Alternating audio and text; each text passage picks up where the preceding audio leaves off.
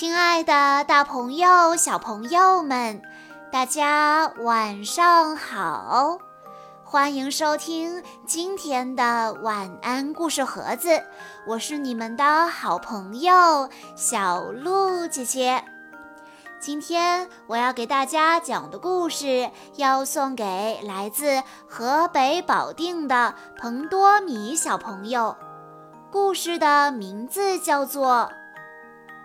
我用三十二个屁打败了睡魔怪。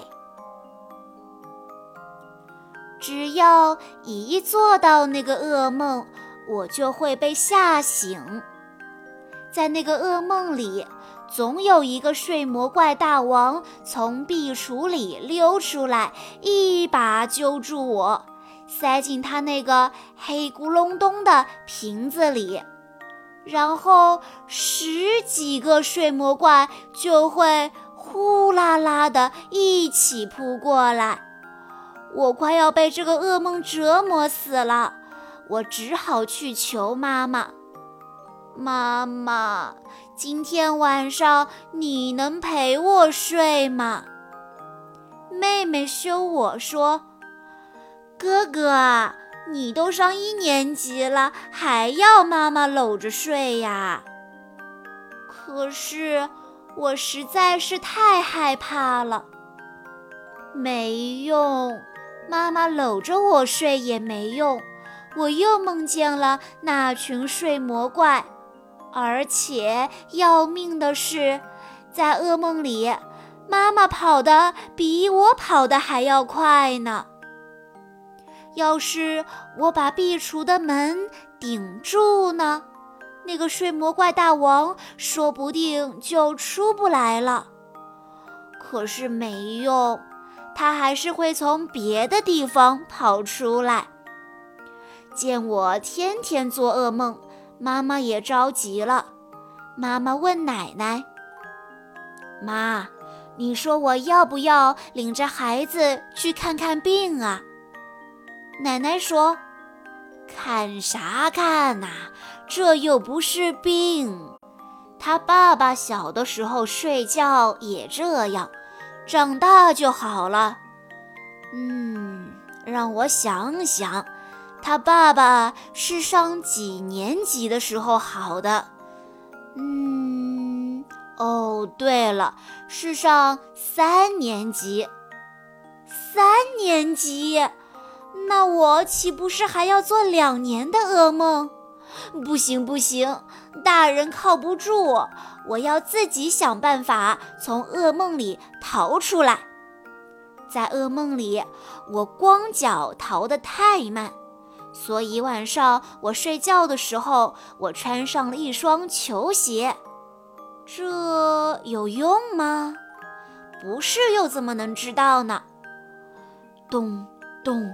咚咚咚咚咚咚咚咚，那群睡魔怪又来了。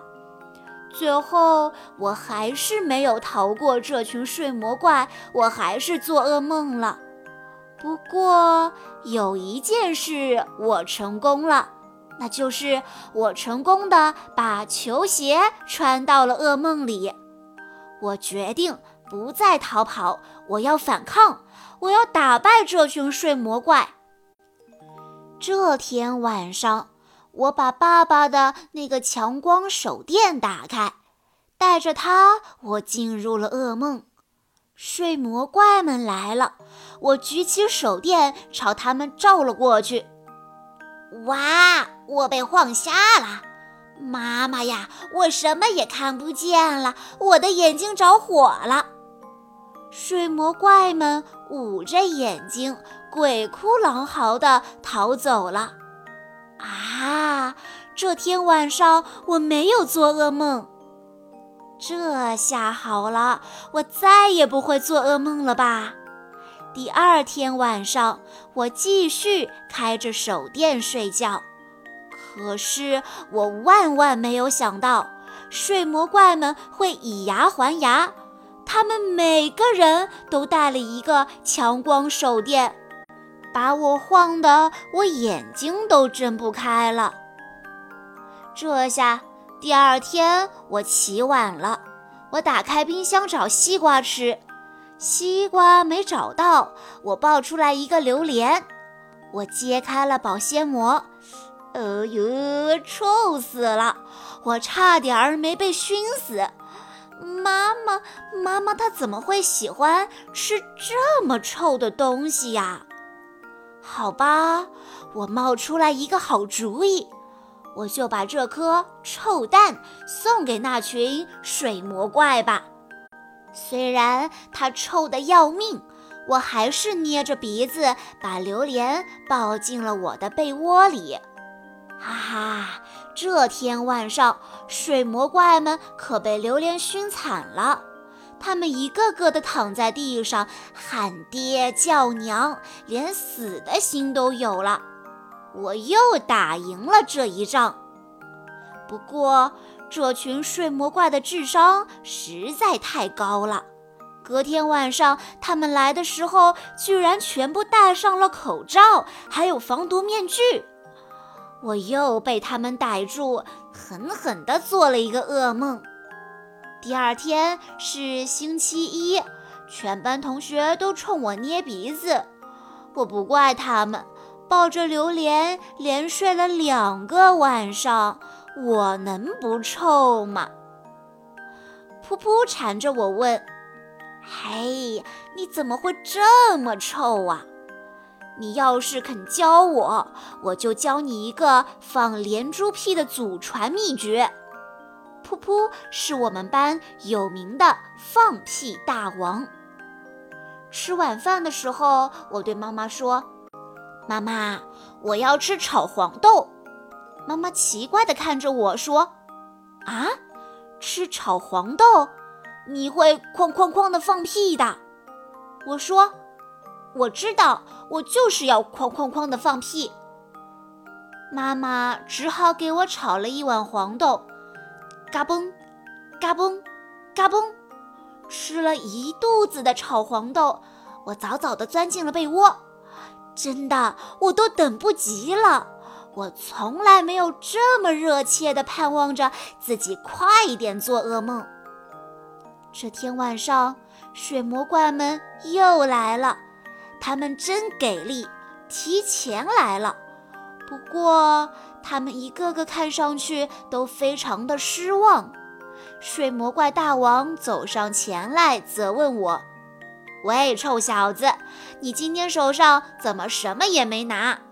我说：“我拿了。”他问我：“在哪儿啊？”“在我的肚子里。”听到我这么回答，水魔怪们全都哈哈大笑起来。可是他们只笑了七秒钟，因为第八秒，不，不，不，不，我一连放了三十二个臭屁。这顿炒黄豆也太给力了。只见这群睡魔怪们一个个捂着鼻子说：“呃，我们走了，我们走了。”我得意地冲他们说：“走好喽，不送了。”从那天起，我再也没有做过那个噩梦。一个星期过去了，又一个星期过去了。有一天，我突然怀念起那些睡魔怪来了。于是晚上睡觉前，我特意打开了壁橱门，还连看了七个恐怖故事吓唬自己。可是，他们还会来吗？小朋友们。故事中的主人公，他本来是怕黑的，他怕一个人睡觉，他总是会在夜里做噩梦。最后是什么帮助他打败了他睡梦中的睡魔怪呢？是屁！这听起来也太不可思议了吧！屁居然可以打败睡魔怪？那看来睡魔怪。并没有那么可怕，或者说，屁也太厉害了吧！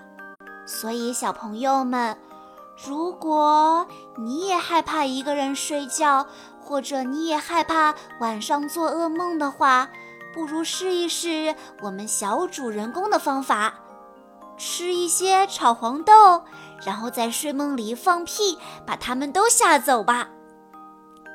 以上就是今天的全部故事了。在故事的最后，彭多米小朋友的妈妈想要对他说：“亲爱的多米宝贝，你今天六周岁了，我们的开心果长大了，祝你生日快乐！妈妈很惭愧，有了弟弟之后，难得花心思去陪伴你。”而我的大宝贝特别懂事，会帮助妈妈照顾弟弟，分担家务，学习也不用操心。就是有时候啊，脾气太急了。祝愿我的宝贝以后遇到困难，可以用三十二个屁的精神去打败他。在未来的日子里，希望你一如既往的健康、活泼、开朗、善良。最最最最重要的是，爸爸妈妈还有弟弟永远爱你。小鹿姐姐在这里也要祝彭多米小朋友生日快乐。